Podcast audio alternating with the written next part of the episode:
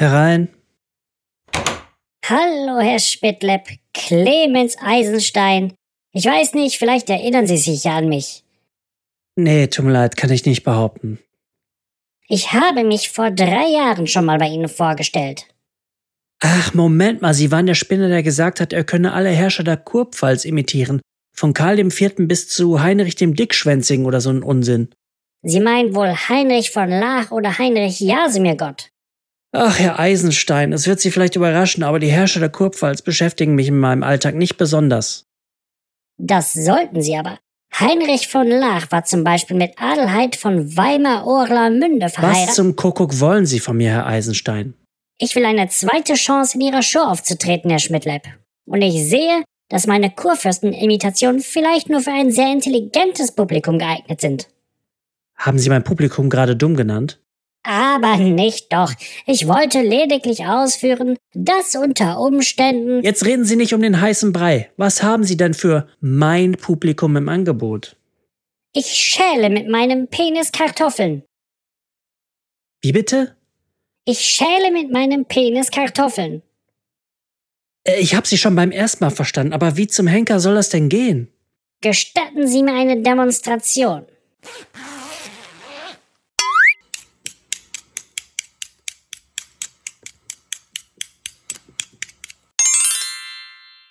Okay, ich kann nicht sagen, dass ich nicht auf seltsame Weise beeindruckt wäre, aber zwei Sachen, Herr Eisenstein. Erstens, Ihnen ist schon klar, dass das hier ein Audioformat ist. Oh. Zweitens, Ihnen ist hoffentlich auch klar, dass ich die Security rufe, wenn Sie nicht in drei Sekunden verschwunden sind. Ich kann auch Curly Fries. Raus hier!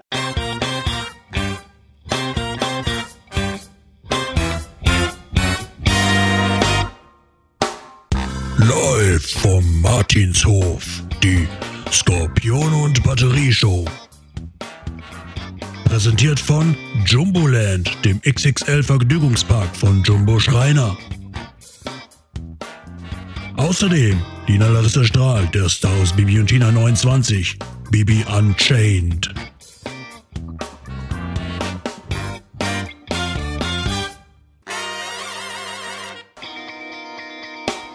Musik Guy Incognito und seine Electric Garage Band.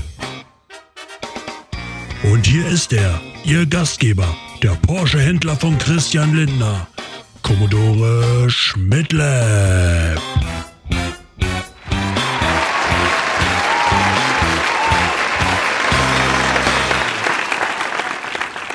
Hallo, hallo, hallo, hallo. Herzlich willkommen zu einer neuen Skorpione und Batterieshow. Ich muss mich nämlich ein bisschen entschuldigen für den etwas spärlichen Content in den letzten Monaten. Das hatte viele Gründe. Ich habe wirklich lange Episoden aufgenommen, ein drei Stunden Hörbuch, dann eine zwei Stunden Diskussion. Das waren alles Sachen, die ich aus dem Kopf bekommen musste und die meiner Meinung nach auch ganz gute Folgen geworden sind. Aber wenn man drei Podcasts betreibt und alle immer um die zwei Stunden lang pro Folge, dann fällt etwas hinten rüber. Und mir fehlte ehrlich gesagt auch ein bisschen die Motivation, wenn die anderen Podcasts besser laufen als das eigene Baby, dann ist das schon echt ein Dämpfer für die Motivation und in dem Zug muss ich auch Dank sagen an äh, podcast.de. Die haben eine Folge von mir auf ihrer Startseite als Tipp der Redaktion aufgeführt. Und dann ist etwas passiert, was ich gar nicht glauben konnte. Ich bin ja so ein Statistiken-Junkie und gucke das regelmäßig nach und normalerweise sehe ich, Skorpion und Batterieshow, äh, Grillen zirpen, Grasbüschel weht durch die Landschaft. Doch dann plötzlich sehe ich, Moment mal, 10.000 Leute haben die neue Folge gehört oder zumindest angemacht und mal angespielt. Und da ich gedacht, das muss doch ein Fehler sein. War da aber auch ein bisschen fasziniert, weil der Kollege Michael vom Companion des Unbehagens kennt ihr aus unserer Folge über Japan und in einer Sauffolge war er ja auch schon zu Gast. Schöne Grüße. Der hatte neulich etwas ähnliches erlebt und irgendwie finde ich ja diese Fälle faszinierend und habe gedacht, versuch den mal irgendwie drauf zu kommen. Ich habe gedacht, na, das muss ja ein Bot sein, das können ja keine Leute sein, die die Show gehört haben. Und habe dann in einem Tweet einfach mal meinen Provider podcaster.de mit äh, in den Tweet reingenommen und die haben gesagt, ja, Junge, du warst Tipp der Redaktion. weil ich einen äh, harten Fan in der Redaktion habe. Ich grüße dich und äh, danke dir vielmals für, für diese Empfehlung. Das war Wasser auf die Mühlen. Da hast du wirklich dem, dem alten Gaul nochmal die Karotte vor die Schnauze gehalten, damit er noch ein paar Schritte läuft. Denn ab und zu muss man mir schon ein bisschen in den Kopf tätscheln, das gebe ich zu, damit die Show äh, weiterläuft. Leider weiß ich nicht mehr, wie du heißt. Ich weiß, wir haben uns mal irgendwie ein, zwei Mails wegen irgendeiner anderen Sache hin und her geschrieben. Aber ich finde, das muss belohnt werden. Du bekommst von mir, wenn du denn möchtest, eine offizielle Skorpion- und Batterieshow-Tasse. Damit wärst du der zweite Mensch auf der Welt, der eine besitzt. Die einzige andere, die im Umlauf ist, besitze ich. Von daher, die Dinger wachsen nicht auf Bäumen. Und das Ganze hat mir dann noch echt ein, ein Hochgefühl verschafft, muss ich, muss ich sagen. Äh, Gibt ja sonst nicht viele gute Nachrichten. Und das Ganze war ein extrem seltsames Gefühl, weil normalerweise, wenn ich meine Statistiken gucke, dann sind die Top 5 Folgen unverrückbar. Das sind alles Folgen von meinem James Bond Podcast im Gehörgang Ihrer Majestät, den ihr natürlich auch gerne hören dürft. Da freue ich mich. Und da tut sich also wirklich gar nichts. Plötzlich an der Spitze mit großem Abstand die Skorpion- und Batterieshow das ist so, als würde man beim Pferderennen auf den Gaul mit drei Beinen setzen und dann fett gewinnen. Oder es gibt so einen Film namens Cotton Comes to Harlem. Da jagen alle so 50.000 Dollar sind es, glaube ich, die Polizei, die Gangster, die das Geld geklaut haben und am Ende findet das Geld ein Obdachloser, der seinen Augen gar nicht trauen kann. Und ungefähr so habe ich mich auch gefühlt. Also vielen Dank. Melde dich doch einfach zum Beispiel über Twitter oder per Mail an subs-podcast.hotmail.com, damit ich dir deine Tasse zuschicken kann. Ich schau mal, ob ich ein äh, Autogramm von Martin Semmelrogge oben drauflegen kann. Aber genug der Selbstbeweihräucherung. Was haben wir heute vor? Ja, es wird gleich nutzloses Partywissen geben über Tiki Culture und ja, es ist endlich wirklich passiert. Es gibt heute Bibi und Tina Content und zwar nicht zu knapp satte 25 Minuten Bibi und Tina, echte Gefühle. Ich hoffe, ihr freut euch. Noch zuerst mache ich mal ein bisschen Werbung für die Kolleginnen und Kollegen des Podcast-Netzwerks. Zum Beispiel ist gerade bei der Rückspultaste erschienen eine Folge über ihren ersten selbstgedrehten Film. Da muss man wissen, es sind keine Filmemacher. Das würden sie auch selber von sich nicht behaupten. Das ist also, wie es jeder Junge irgendwann mal als Teenager macht, ein selbstgedrehter Trashfilm und ich freue mich da sehr drauf. Und wenn ihr die Folge Elfenohren statt Heroin gemocht habt, unsere äh, Diskussion über Eskapismus, dann empfehle ich euch die Rückspultaste sowieso. Die haben nämlich eine Companion-Folge aufgenommen. Da wird die Diskussion ein bisschen weitergeführt oder in eine andere Richtung. Die ist also auch schon draußen. Hört da mal rein. Und die Kollegen vom Akte X-Cast haben äh, die legendäre Incest-Folge von Akte X besprochen. Blutschande heißt sie. Wer sie damals gesehen hat, erinnert sich auch heute noch daran. Unsere neuen Kollegen von Rockstar TV, das ist ein Podcast für alle, die äh, im Biking-Bereich zu Hause sind, die sprechen mit Jasper Jauch, einem der bekanntesten Content Creator im Mountainbike-Bereich. Und meine anderen Podcasts haben auch abgeliefert. Die Männer, die auf Video starren, haben eine Folge über vergessene Serien aufgenommen. Sehr interessant, möchte ich behaupten. Und demnächst erscheint da eine ganze Folge über den Busenfilmer Russ Meyer. Und der James Bond Podcast, den ich vorhin angesprochen habe, im Gehörgang Ihrer Majestät, der wird in den nächsten Tagen eine spoilerfreie Review von With a Mind to Kill online stellen. Doch bevor es losgeht mit dem nutzlosen Partywissen, möchte ich euch mitnehmen in die zwei neuesten YouTube Rabbit Holes, in die ich gefallen bin. Beide Rabbit Holes dienen der Entspannung, doch aus komplett anderen Richtungen. Und zwar habe ich mal einer Leidenschaft gefrönt, die etwas seltsam ist vielleicht. Ich glaube, nicht viele haben die. Immer wenn ich Leuten davon erzähle, dann sagen die, ah, wirklich? Und zwar habe ich mich hingegeben, Chiropraktiker YouTube. Und zwar kann ich endlos Videos gucken, wo Leute ihre Knochen zurechtgeknackt bekommen. Also ihr kennt immer diese, diese Schockvideos, wo der Chiropraktiker oder die Chiropraktikerin den Klienten oder die Klientin am Hals packt oder am, am, am Schädel packt und dann ganz laut den Nacken knacken lässt. Und sowas gibt es in YouTube ausführlich ausgewälzt. Zum Beispiel den Kanal Mondragon Chiropractic oder Dr. Alex Tubio. Und jeder dieser Kanäle, da gibt es noch mehr. Ich habe das auch noch nicht alles ausgecheckt, aber jeder dieser Kanäle ist auch leicht anders. Äh, dieser Mondragon Chiropractic, das gefällt mir noch am besten, weil die, die Frau, die das macht, ja einfach es am besten knacken lässt. Also wie soll ich es anders sagen? Äh, mein Favorit ist übrigens, wenn sie an den Zähnen zieht. Da macht's halt fünfmal hintereinander. Papp, papp, papp, papp, papp. Wunderbar. Könnte ich mir ewig ansehen. Falls das eventuell auch was für euch ist, lasse ich euch ein paar Links auf dem Blog da zu Chiropraktiker YouTube. Und ich will das endlich auch mal ausprobieren. Und ja, wenn es mal dazu kommt, lasse ich es euch vielleicht hier wissen, ob das dann wirklich total geil ist, geknackt zu werden. Bei der zweiten Empfehlung bin ich mir wesentlich sicherer, dass die euch gefallen wird. Vielleicht sogar 90 Prozent von euch. Es geht um den Kanal Baumgartner Restorations. Das ist sozusagen das Gegenstück zu Bob Ross. Da geht's mit einem fertigen Bild los, das aber erhebliche Mängel hat und restauriert wird. Aber der Vergleich zu Bob Ross auch deswegen, weil dieser Mr. Baumgartner, der den äh, Kanal betreibt, auch alles so ganz ruhig beschreibt, was er macht.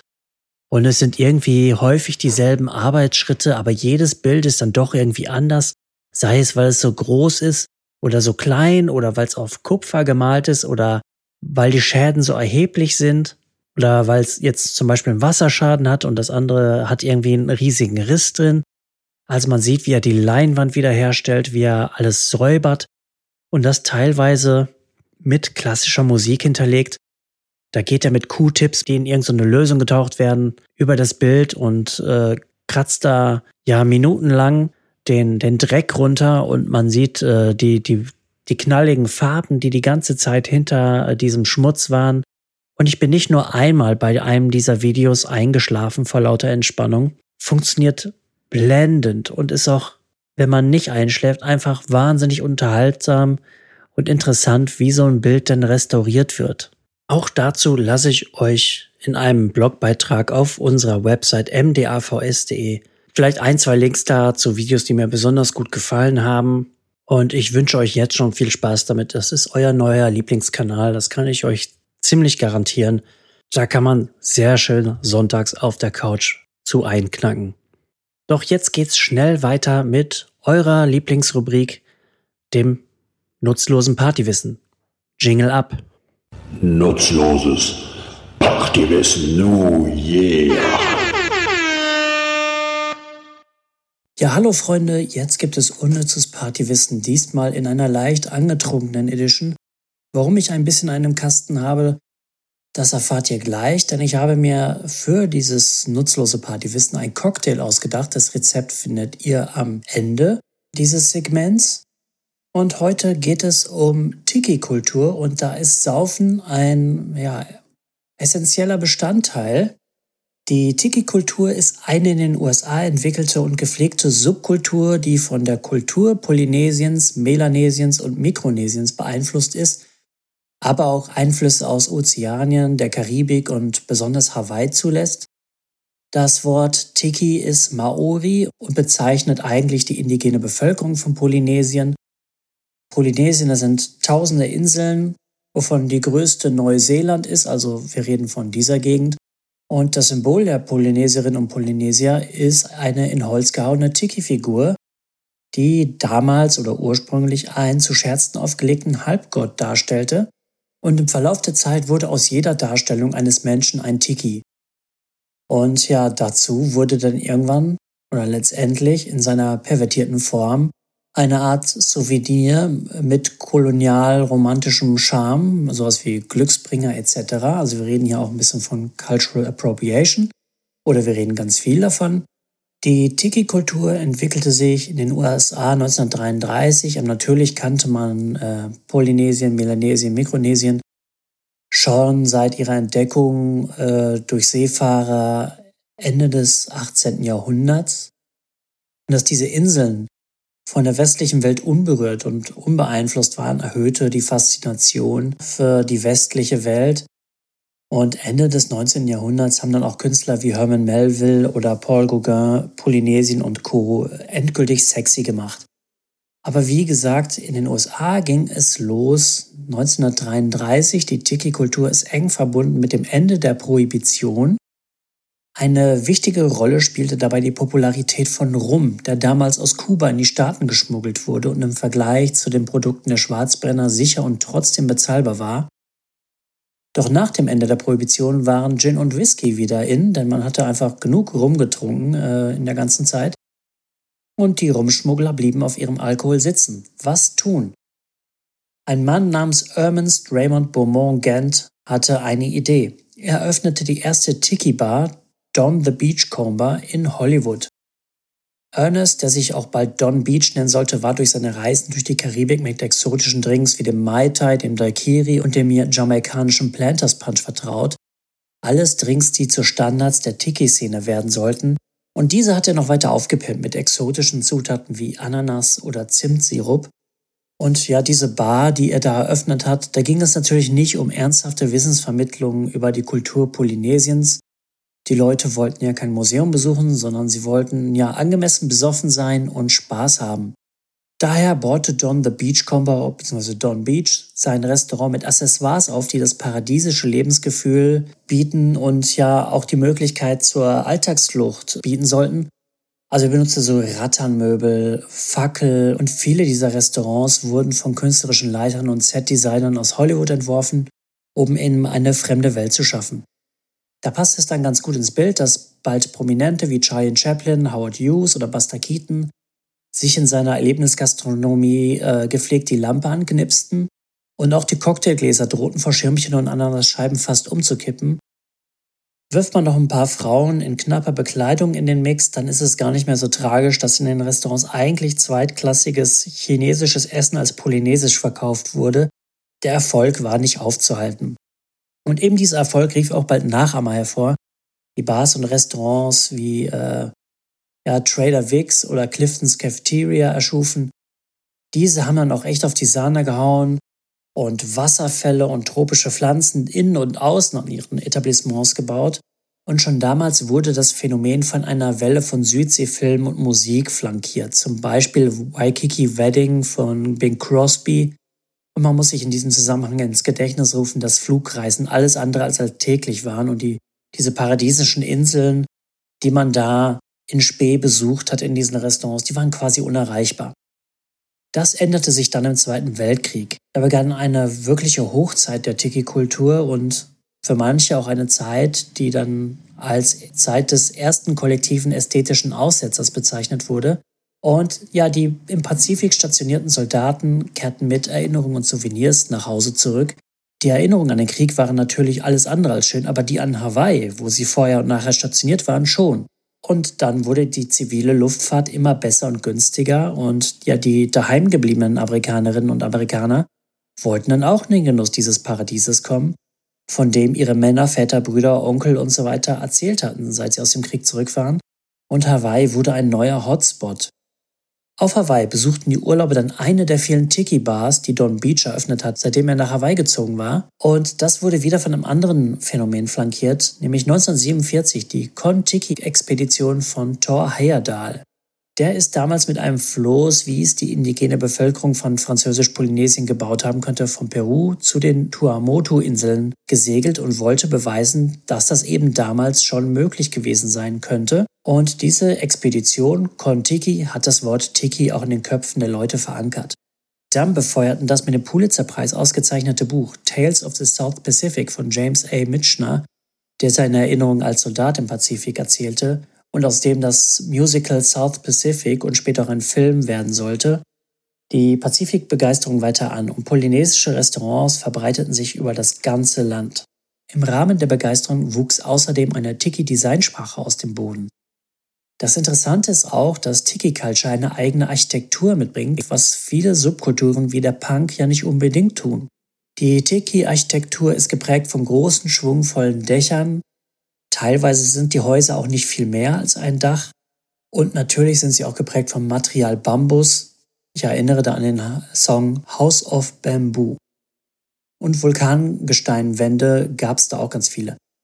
Dieses polynesische Erscheinungsbild wird der Gugi-Architektur aufgesetzt. Was ist jetzt zum Fick Gugi-Architektur? Das ist eine kommerzielle Architektur, die darauf ausgelegt ist, vom Auto, von der Straße aus gesehen zu werden und einen auf dicken Max macht und noch zur Nachkriegsmoderne zu zählen ist. Das polynesische Design erstreckte sich aber nicht nur auf Restaurants. Es gab dann auch Bowling-Alleys, Apartmenthäuser und so weiter. Auch die Mode blieb von der Euphorie nicht unberührt. Das Hawaii-Hemd begann seinen Siegeszug in den 50s. Sogar der damalige Präsident Harry Truman wurde in einem Hawaii-Hemd vom Time-Magazin abgelichtet. Im Fernsehen standen Hawaii 5.0 und Fantasy Island für den Exotikboom. Ein wichtiges Standbein der Tiki-Kultur ist auch immer die Musik gewesen. Ich habe ja schon Bing Crosby erwähnt. Ich könnte eine ganze eigene Folge über äh, die Musik der Szene machen. Natürlich gehört da sowas wie Ukulelenmusik dazu, aber auch das Genre der Exotica Lounge Musik. Das ist gekennzeichnet von Jazz-Einflüssen und exotischen Soundlandschaften, wie zum Beispiel Vogelstimmen oder ja, menschlichen Rufen. Und ursprünglich wurde das auch von einigen polynesischen Künstlerinnen und Künstlern in die USA getragen und dann zum Beispiel von Les Baxter adaptiert. Der hat dann angefangen, seine Musik zu tikifizieren. Aber auch Herb Albert und die Tijuana Brass Band oder ganz wichtig Martin Denny sollte man im Ohr behalten, wenn man sich dafür interessiert. Jedoch dann wurde Tiki uncool. Die Kinder der Nachkriegsgeneration wollten nichts mehr mit diesem angestaubten Tiki-Zeug zu tun haben. Das mag natürlich auch im Vietnamkrieg liegen, der ja ein grob ähnliches Setting hatte, das dann im Bombenhagel brannte und die Station und die Soldaten, die dort stationiert waren, die hatten wahrscheinlich auch wenig Bock auf Pazifikurlaub. Und so kam es, dass viele der Tiki-Restaurants schlossen und mit ihnen die Cocktailmixer, die ihre teilweise geheimen Rezepte mitnahmen.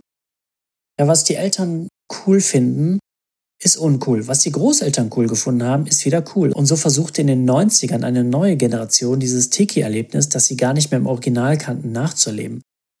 Ein Grund dafür war wahrscheinlich, dass man sich als Tiki-Fan von der breiten Masse absetzen konnte und etwas Eigenes hatte. Viele der Tiki-Fans stammten zum Beispiel aus der Punk-Szene der 80er.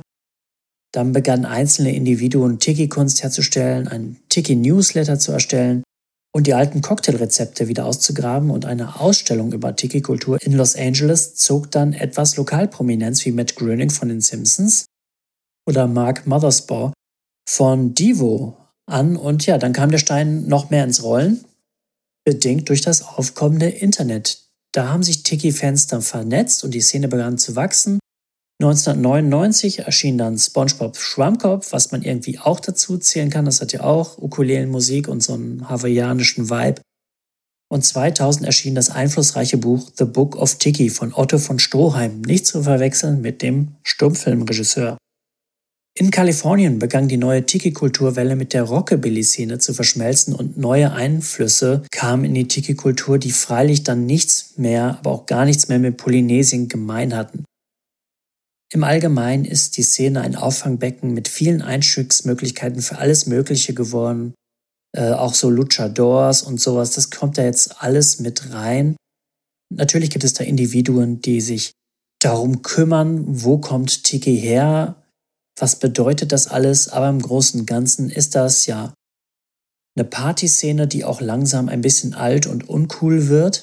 Und heute tritt nach der Wiederentdeckung einiger alter Cocktailrezepte der Alkoholaspekt in den Vordergrund und deswegen habe ich auch eben einen Cocktail erfunden, der auf dem Planters Punch basiert.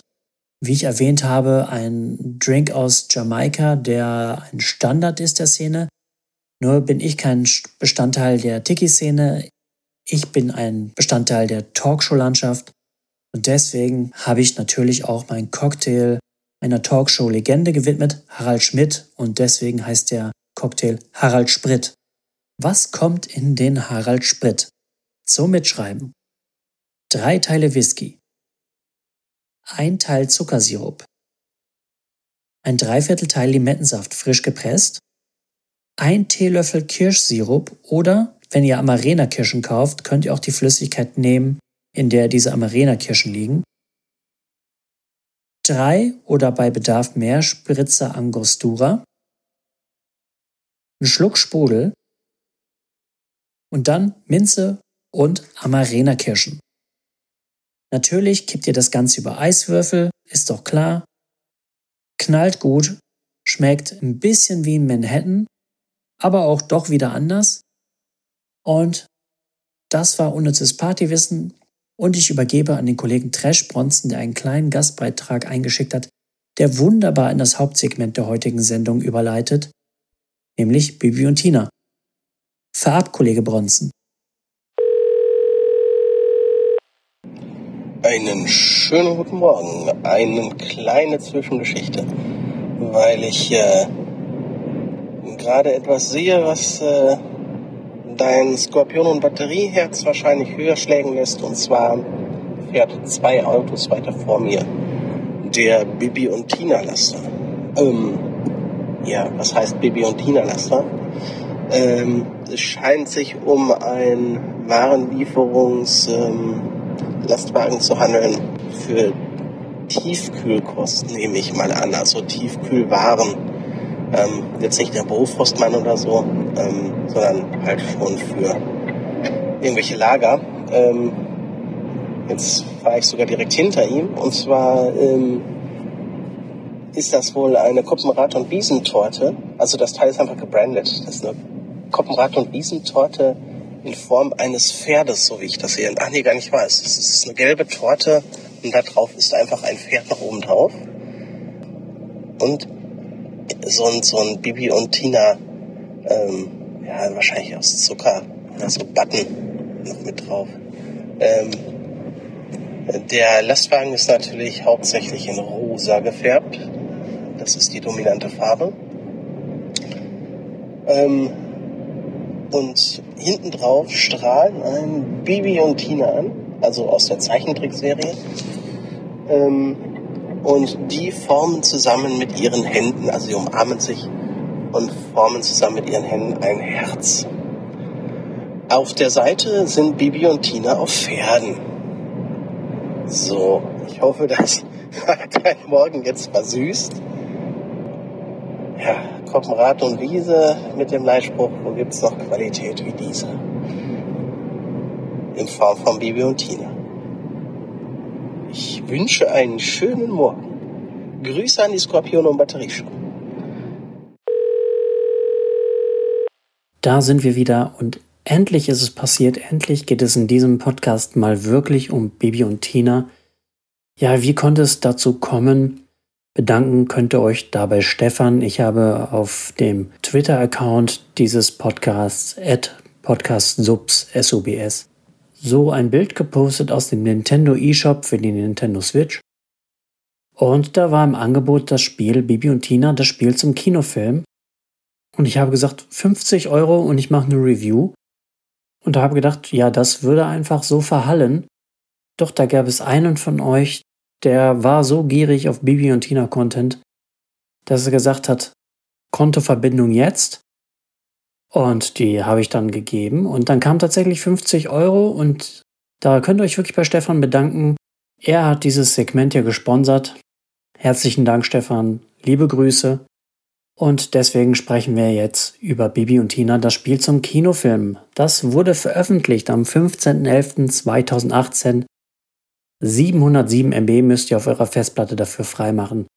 Die USK-Freigabe ist überraschenderweise null und die Spielzeit beträgt etwa 5 Stunden. Man kann es vielleicht auch ein bisschen schneller durchspielen, aber dazu später. Das Spiel ist von Markt und Technik und Independence Arts Software aus Hamm in Westfalen entwickelt worden. Eine Stadt, in der ich meine Lehre gemacht habe, oder zumindest den schulischen Teil meiner Lehre, und die ansonsten nur dadurch für mich von Bedeutung ist, dass ich da mit dem ECE umsteige und es dort eine große Auswahl an Freak-Zeitschriften am Bahnhofskiosk gibt. Und einige davon habt ihr ja schon hier im Podcast ja rezensiert bekommen. Das Studio hat auch Klassiker wie Moorhund schlägt zurück und zwei, drei Portierungen äh, für die Switch und PlayStation entwickelt. Darunter jetzt Sachen, die eigentlich gar nicht so schlecht sind, aber sie haben sie ja nur portiert, nicht entwickelt. Und vielleicht haben diese Portierungen ja auch ihre Fehler, ich weiß es nicht.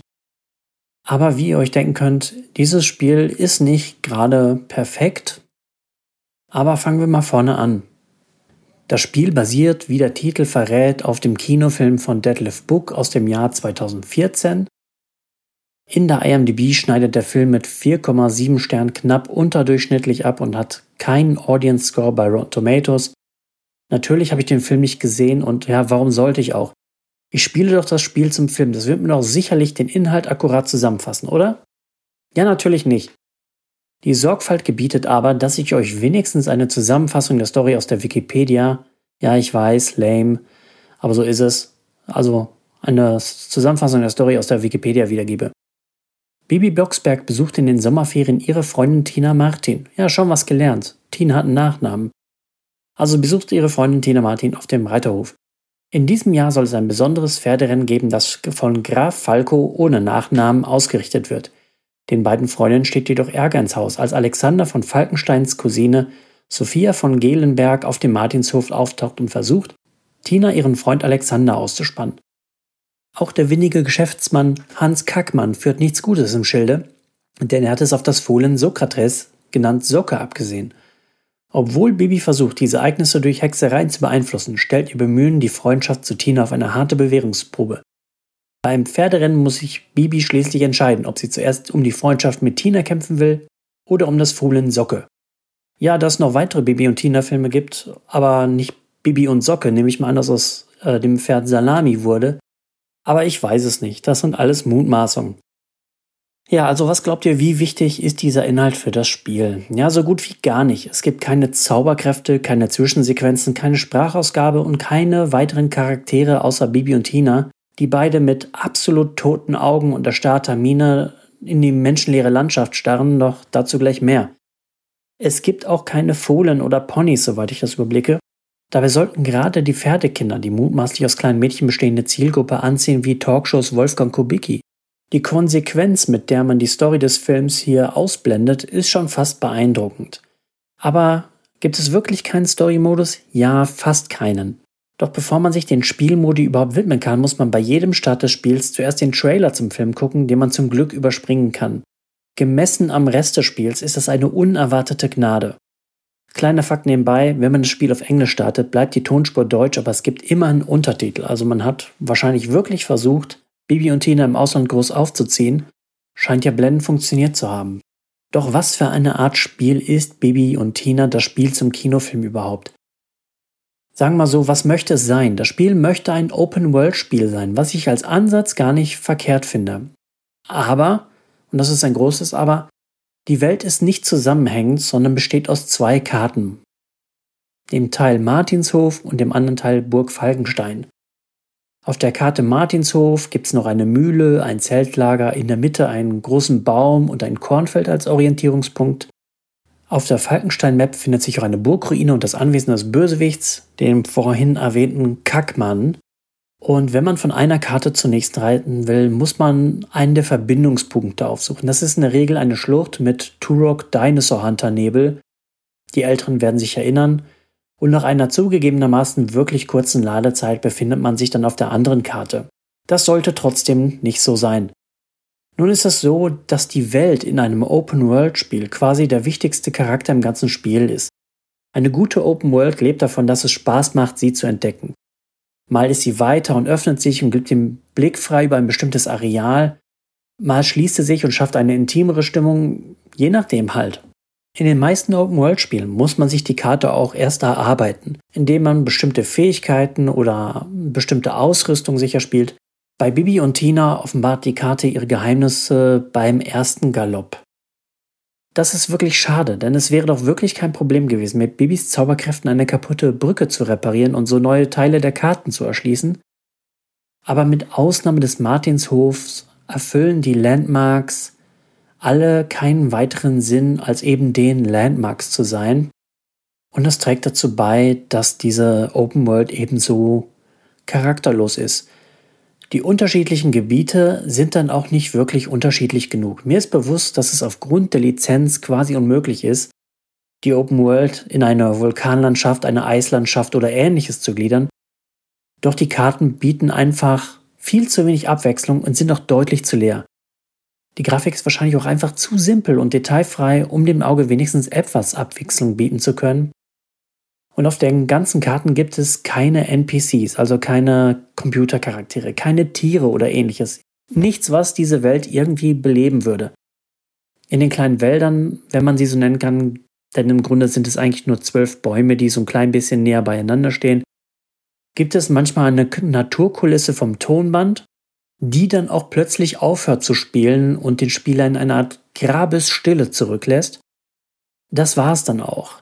Man hört immer die gleiche Musik in der Endlosschleife, das ist so ein Klaviersample, das auch nicht besonders lang ist, und ebenso das immer gleiche Hufgetrampel.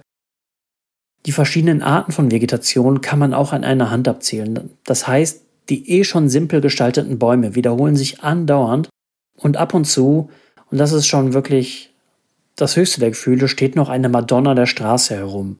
Also so ein Mini-Häuschen, also mannshohes und weiß geputztes Ding mit einem kleinen roten Dach, wo so eine Madonna rumsteht. Man kennt es aus Bayern. Und ein weiteres Problem der Open World ist, dass die Gestaltung der Welt in den Randbereichen einfach aufhört. Man reitet da wirklich durch Landschaften, in denen absolut gar nichts passiert.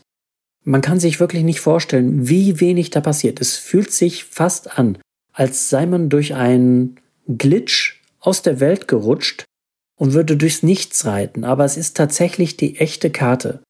Seltsam ist auch, dass einige Randbereiche total überbelichtet sind. Das habe ich noch in keinem Videospiel gesehen. Zum Beispiel, wenn man am Strand reitet, ist es so hell, als würde man in einen Atompilz gucken. Das kenne ich noch in Ansätzen als ich noch als Architekt 3D-Modelle bauen musste und die muss man ja auch beleuchten. Das ist gar nicht so einfach. Über dieser Open World liegt ja sozusagen eine Halbkugel, die das Himmelszelt darstellt und irgendwo muss man dann eine Sonne platzieren und je nachdem, wie man es macht, kann man sich da auch schnell vertun und ein Bereich der Karte ist einfach wahnsinnig hell. So ist es hier geschehen, vermute ich mal. Ja, ich habe ja vorhin den Martinshof erwähnt, der als einzige Location eine Funktion hat. Auf dem Martinshof kann man drei Minispiele spielen.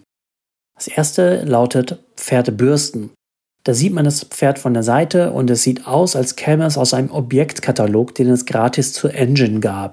Aber das kann man eigentlich auch über die Bäume, Zäune und die vorhin erwähnten äh, Büsche, Sträucher und äh, so weiter sagen. Und dann fährt man mit der Bürste über die Stellen, die für jeden offensichtlich sauschmutzig sind und fertig ist die Laube. Das sollte nicht mal für simple Gemüter eine Herausforderung darstellen oder irgendwie Spaß machen. Aufgabe 2 ist ein bisschen härter. Die lautet Hufe pflegen. Dort muss man mit einer Art Zahnbürste die Fläche zwischen den Hufeisen freibürsten und mit einer Art Metallstange, die von dieser Bürste ausgeht, Steine aus dem Hufeisen pulen. Die Steine sind aber sehr klein und wenn man nicht mit dieser Bürste vertraut ist, weiß man erstmal gar nicht, was man damit anstellen soll. Ich habe so ein Teil halt noch nie gesehen. Und das Geräusch, wenn man die Steine entfernt, die wie gesagt sehr schwer zu treffen sind oder verhältnismäßig schwer zu treffen sind, das Geräusch ist einfach grauenhaft und das muss man halt mehrmals hören. Und wenn ein Bein fertig ist, klappt das irgendwie ganz unnatürlich nach oben und das nächste klappt auch ganz unnatürlich dann nach unten und will behandelt werden. Das ist ein bisschen so wie auf der Kirmes diese Attraktion, wo man äh, so einen Sack wegboxen kann und der sagt einem, wie stark man geboxt hat. So ungefähr fallen diese Pferdebeine darunter. Das dritte Minispiel lautet Pferd füttern. Dabei darf man dem Pferd keine unverdaulichen Dinge wie Steine oder Bürsten verfüttern. Die Gegenstände bzw. das Futter erscheinen dann vor dem Pferd auf magische Weise. Man drückt A, wenn man den Gegenstand dem Pferd zum Füttern geben will und lässt es, wenn man das nicht möchte gibt es einen Gegenstand, der ist schwer zu erkennen. Da habe ich es einfach sein lassen. Es ist entweder dieses wahnsinnig teure, von Fettfasern durchsetzte Wagyu Beef oder ein roter Stein. Ich habe keine Ahnung. Aber wenn man über grundlegendes Augenlicht verfügt, kann man dieses Spiel eigentlich auch nicht verlieren. Und absolviert man die Minispiele, dann bekommen die Pferde im Missionsmodus mehr Ausdauer. Zumindest steht das auf dem Bildschirm. Es fühlt sich nie nach mehr an. Die Pferde haben niemals genug Ausdauer. Niemals. Aber kommen wir zu den Spielmodi. Woran dürfen sich denn die geneigten Bibi und Tina-Fans laben? Es gibt den Modus Missionen, es gibt den Modus Training, es gibt den Modus Ausritt und es gibt ein Fotoalbum mit Screenshots aus dem Film. Denn die Spielewelt will keiner sehen. Da kann man sich besser auch einen Friedhof angucken. Im Missionsmodus muss man dann etwa 50 Aufgaben bewältigen. Dabei handelt es sich nicht um 50 verschiedene Aufgaben, sondern sozusagen 50 Level wiederkehrende Aufgabentypen. die wir jetzt einmal durchgehen. Da ist als erstes das Springreiten. Es ist genau das, was ihr denkt. Man springt mit dem Pferd über diverse Hindernisse.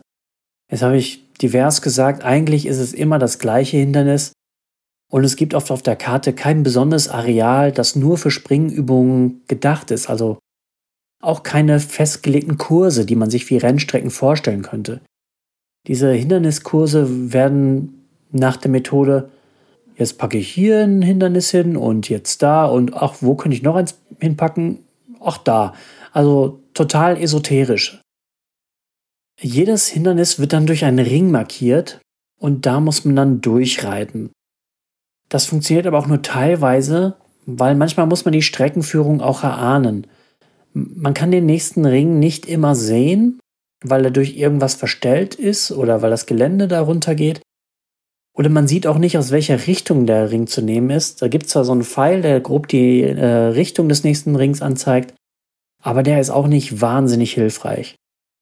Dann gibt es noch Checkpoint-Rennen. Hier muss man von Punkt A nach Punkt B reiten und dabei Checkpoints, das sind wieder diese Ringe, durchreiten.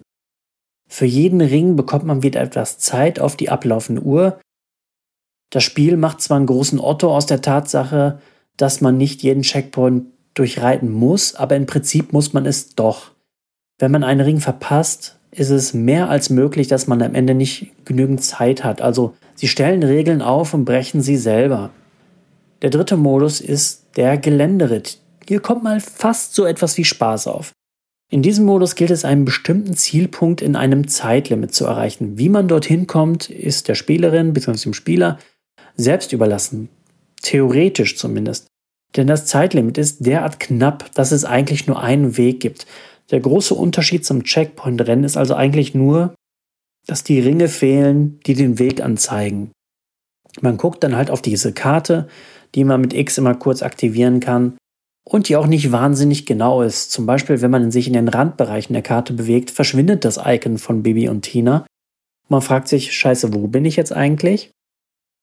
Der vierte Modus ist Wettrennen gegen einen computergescheuten Gegner mit, na was, Ringen. Und wenn man da nicht absichtlich am Start stehen bleibt, sieht man den Computergegner nie wieder.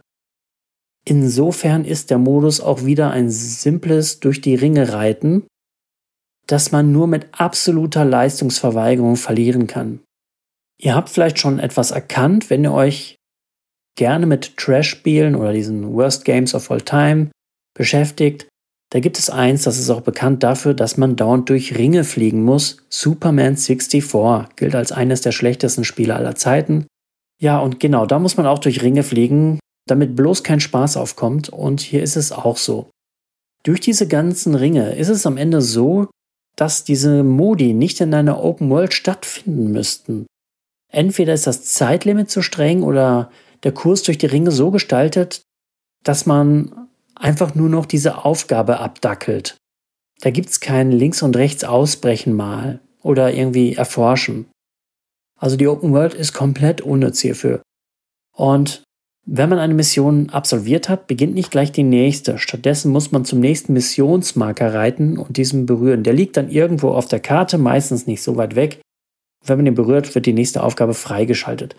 Das ist im Grunde auch mehr eine Arbeitsbeschaffungsmaßnahme, als dass es Spaß macht.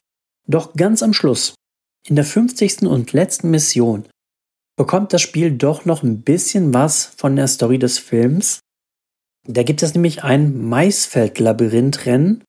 Das ist ein Wettreiten mit mehreren äh, Reiterinnen und Reitern durch ein Maisfeld-Labyrinth, das aufgrund der gewählten Farben und des Nebels erstaunlich gruselig wirkt. Man bekommt kurz vor dem Start eine Karte des Labyrinths gezeigt und hat dann kurz Zeit, sich den Weg nach draußen einzuprägen. Dieser Weg war auch überraschend simpel. Man muss eigentlich nur um drei Ecken reiten und Feierabend. Also einen großen Teil dieses Labyrinthes muss man gar nicht durchqueren, was die Frage aufbringt, ja, warum zum Teufel überhaupt ein Labyrinth? Nur weil es im Film vorkommt? Wenn man nichts damit machen will, lässt man es doch besser. Zum Glück habe ich es dann beim ersten Mal geschafft und meine Freiheit war in greifbarer Nähe. Doch wenn man diesen Missionsmodus durchgespielt hat, geht der Kommentar los und ohne jeden Anreiz, sich nochmal zu quälen, von vorn los. Sogar die Tutorials muss man spielen. Man hat das Spiel im Grunde beendet und muss wieder mit den Tutorials anfangen. Auch eine Frechheit. Ja, jetzt habe ich den zweiten großen Modus erwähnt. Der nennt sich Ausritt und der lohnt sich etwas mehr, da er diese Open-World-Idee etwas mehr respektiert.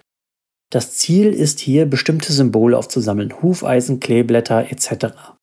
Es gibt insgesamt vier Symbole, von denen es entweder 16 oder 32 Stück gibt, die dann in dieser Open World versteckt sind. Versteckt muss man aber wieder mit Vorsicht genießen. Die Symbole sind in knallgelben Geschenkbox versteckt, aber nicht über die ganze Karte, sondern immer nur über einen Bereich der beiden Karten, also zum Beispiel das linke untere Viertel der Mühlenhofkarte. Das führt dazu, dass man fast über diese Geschenke stolpert. Auch weil diese Geschenke so eine Art Glitzer umgibt, den die Engine schon lädt, bevor sie das eigentliche Geschenk ins Spiel lädt. Also man sieht immer so ein Glitzern auf der Karte.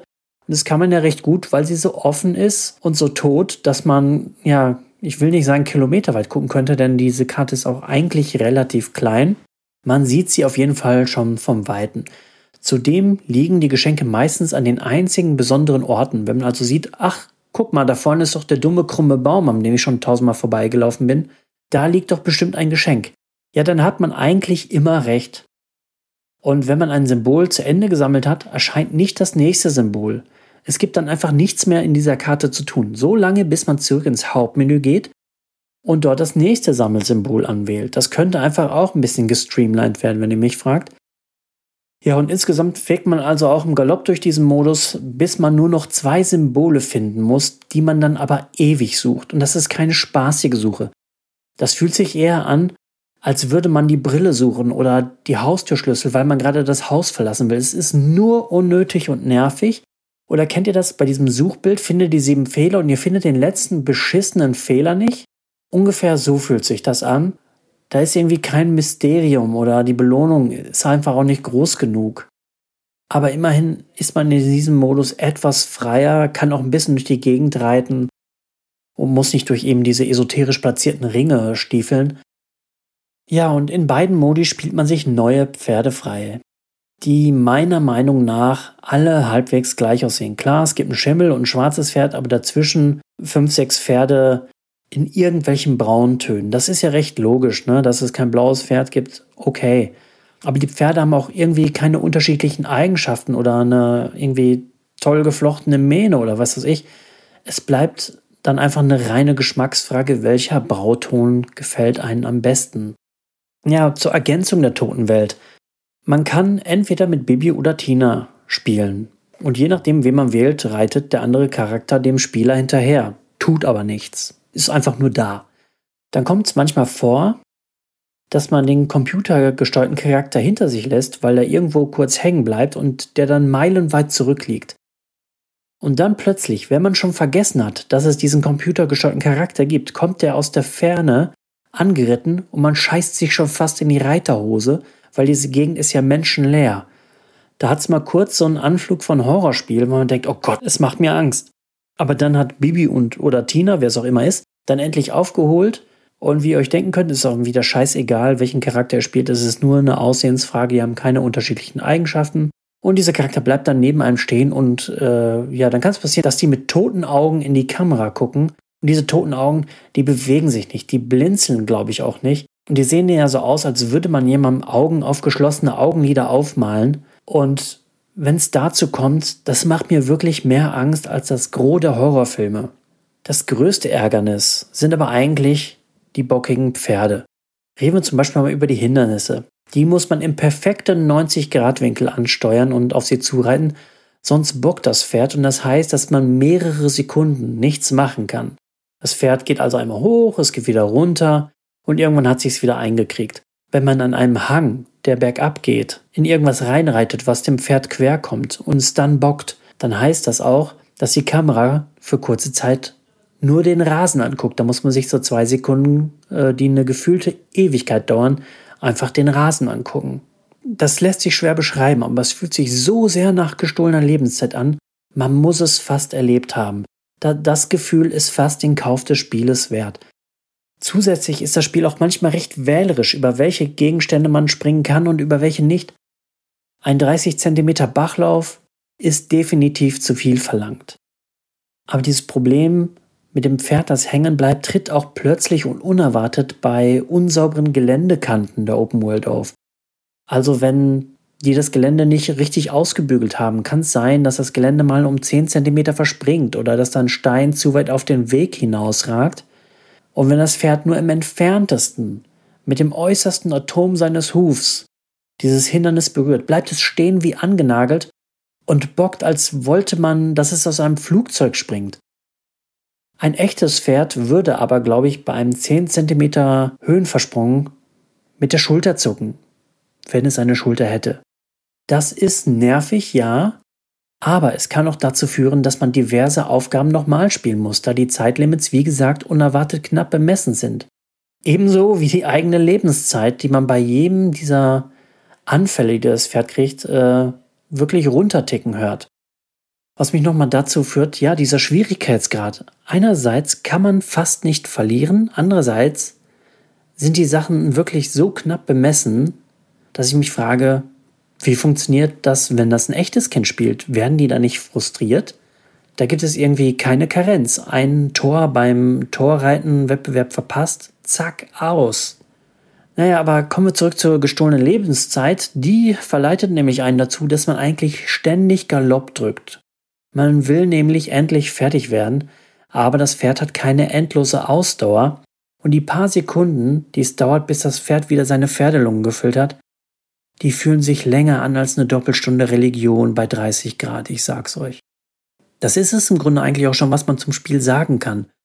Wie gesagt, man kann es in fünf Stunden durchhaben, wenn man diese Symbole schneller findet, sogar schneller. Ich muss zugeben, die letzten beiden Symbole habe ich dann über YouTube gegoogelt, weil ich endlich durch sein wollte. Aber auch alles andere an diesem Spiel ist lieblos gestaltet. Zum Beispiel der Touchscreen der Switch funktioniert nicht. Kann man nichts mitmachen. Warum eigentlich? Der Ladebildschirm kommt wirklich andauernd, zum Beispiel bei jedem Menüpunkt, den man anwählt. Ich gebe zu, er dauert nicht mal eine Sekunde, aber seine reine Anwesenheit nervt gewaltig. Weil man für so einen kurzen Augenblick ein Bild und einen Text sieht, also irgendein Screenshot aus dem Film, darunter steht irgendwie so ja, was steht da eigentlich? Man kann es nämlich kaum wahrnehmen. So kurz ist diese Ladezeit, aber sie ist da und nervt tierisch. Zudem großer Minuspunkt, kein Mehrspielermodus. Stellt euch mal vor, ihr habt, sagen wir jetzt mal, zwei Töchter und die wollen beide das Spiel spielen. Gleichzeitig, denn es gibt ja Bibi und Tina. Ja, ficken geht nicht. Streit vorprogrammiert, wenn sie das Spiel nach einmal testen dann wirklich noch spielen wollen. Da muss man schon echt eine ganz schön große Franchise-Treue mitbringen, um das wirklich freiwillig zu durchleiden. Ich habe aber auch nochmal geguckt, es gibt ein 2022 veröffentlichtes Spiel Bibi und Tina, das Pferdeabenteuer. Das scheint etwas bessere Grafik zu haben, etwas über PlayStation 2 Niveau. Da bewegen wir uns im Großen und Ganzen. Das ist so eine, möchte eine Cell-Shading-Grafik sein, aber es sieht nicht so gut aus wie äh, The Wind Waker, was äh, Jahrzehnte vorher auf dem GameCube rauskam. Und da gibt es dann anscheinend auch Zauberkräfte und eine Sprachausgabe. Aber nur weil man einem Schwein eine Krone aufsetzt, ist es noch kein König. Ich bin mir sicher, das ist auch absolute Kacke, das Spiel. Fazit, ich empfehle es wirklich nicht. Ihr habt mehr davon, wenn ihr die Skorpion und Batterieshow hört. Und dafür danke ich euch. Und ja, wenn ihr auch Aufgaben habt, die ihr mich äh, durchleiden lassen wollt, dann wisst ihr jetzt, wie das geht. Ihr müsst wie Stefan einfach mit dem Geld winken. Und ja, wenn es passt, dann passt es. Also ich kann es mir nicht leisten, irgendwas nicht zu machen. Fällt euch etwas ein, was ihr im Podcast behandelt oder reviewt oder durchlitten haben wollt, äh, sagt mir einfach Bescheid. Unter mdavs.de findet ihr auf der Kontaktseite alle Kontaktmöglichkeiten. Ihr könnt auch eine Mail schreiben an subs-podcast.hotmail.com. Ich danke euch. Ich hoffe, das war genug Bibi und Tina für den Moment und freue mich weiterhin über nette Bewertungen bei Apple Podcasts und Spotify. Danke an alle, die in letzter Zeit äh, da schon zugeschlagen haben oder an alle, an die beiden Leute. Ähm, es hat mich wirklich ernsthaft gefreut. Vielen Dank an euch. Ihr seid echte Trooper und ich sag bis zum nächsten Mal.